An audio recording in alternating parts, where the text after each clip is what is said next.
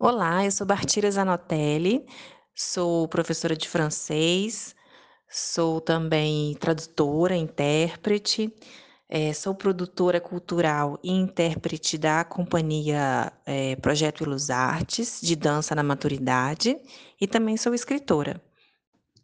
Ser escritora foi algo que demorou mais para acontecer, o processo de amadurecimento foi mais longo, apesar de eu sempre gostar ter gostado de escrever, eh, eu estava olhando meus diários de infância há poucos dias e tinha lá numa das páginas: "Ai, quando eu crescer eu quero publicar um livro, eu quero que a minha tia escreva a orelha do livro", uma tia minha que era da Academia de Letras da de Colatina, aqui do estado, do Espírito Santo, eh, então sempre foi um desejo, eu sempre escrevi, sempre escrevi histórias, contos, poemas, mas nunca tinha pretensão, assim, de publicar.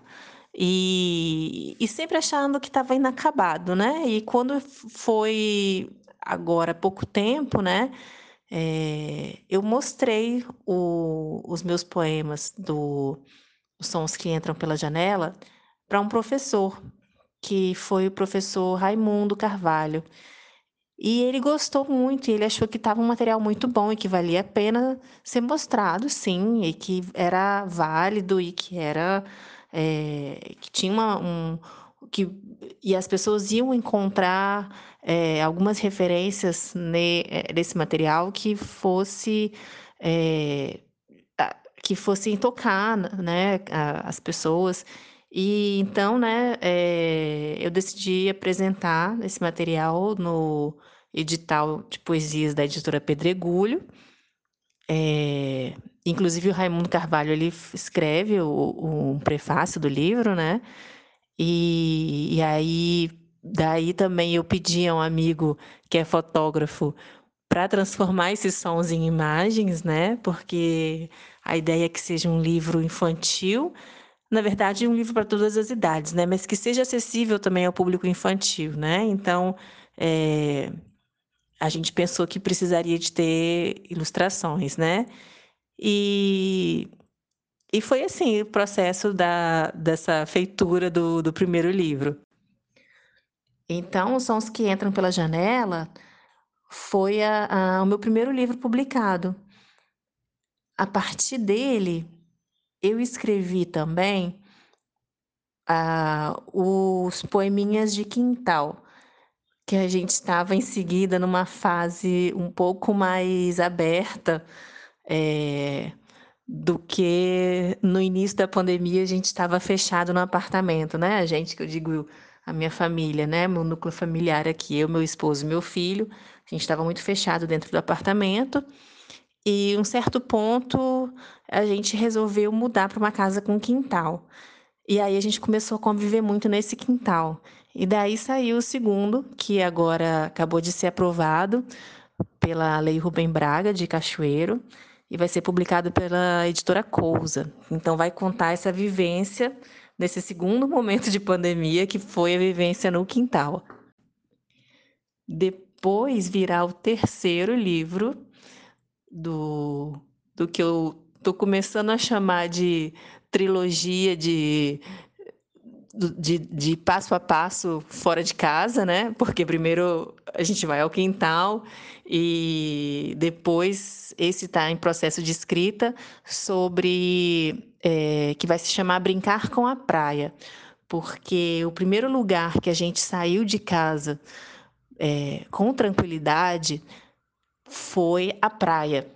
Eh, porque na praia a gente consegue evitar aglomerações, né, a gente consegue evitar o toque com outros objetos, eh, pessoais, né, então a gente brincava muito na areia, no mar, né, é o espaço é muito amplo, né. Eh, essa parte foi a a nossa primeira eh, saída, né, a um lugar público, fora do quintal, foi a praia. E aí o terceiro livro vai ser sobre isso, sobre brincar com a praia.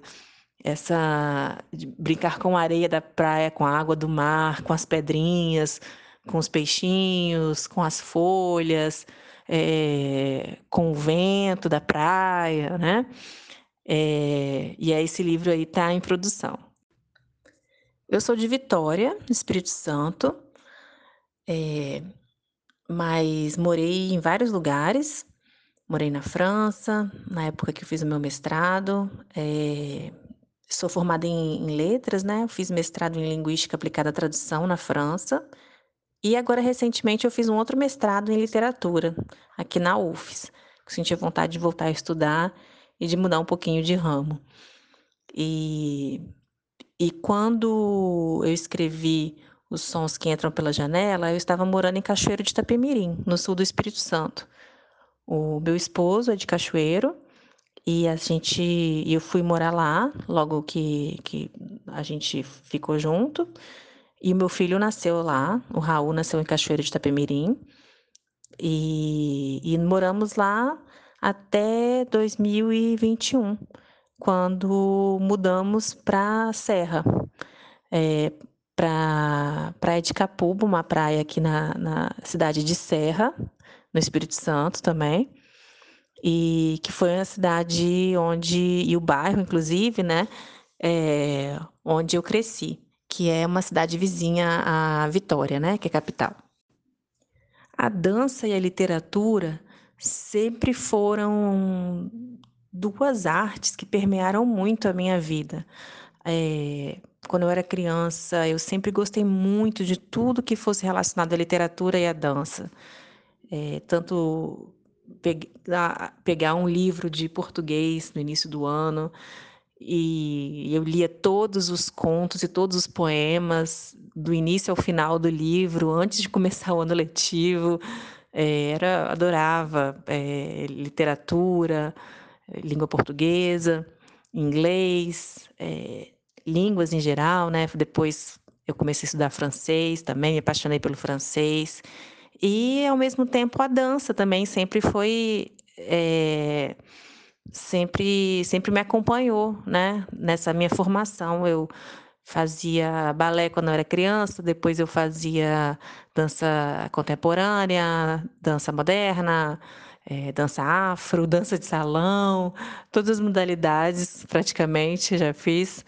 E, mas chegou um ponto que foi ficando a, a dança em segundo plano, né? E aí agora eu estou resgatando a dança também é, para minha atividade profissional, né? Trabalhando como produtora cultural e, é, e como performer e intérprete no projeto Elus Artes, né? Que é um projeto voltado para a dança na maturidade.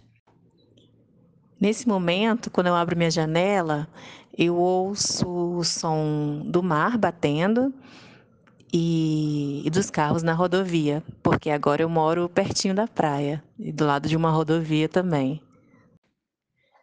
É interessante que eu comecei a escrever os primeiros poemas de, do livro, Os Sons que Entram pela Janela, é, quase como uma brincadeira, assim, com meu filho, né? A gente estava sempre ali dentro do apartamento e não podia sair para fazer nada, e aquela tensão, né, da, dos primeiros meses do Covid. E, e aí, passava alguma coisa lá na rua, a gente saía correndo para ver, vamos lá ver o que está passando. Olha, o cachorro, olha, o, é o motoqueiro, né? é o carro de lixo. E aí eu comecei a escrever, né, mais como uma brincadeira ali com ele.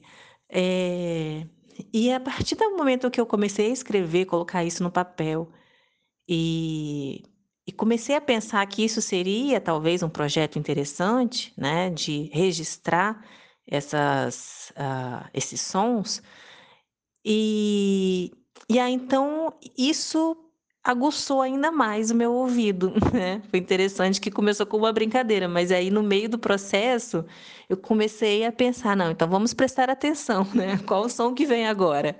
E o que, que será que vem em seguida? É, e o que, que tem de diferente quando a gente vai para a casa da vovó? É, e o que, que som diferente que tem na casa do vovô? É, na casa da tia?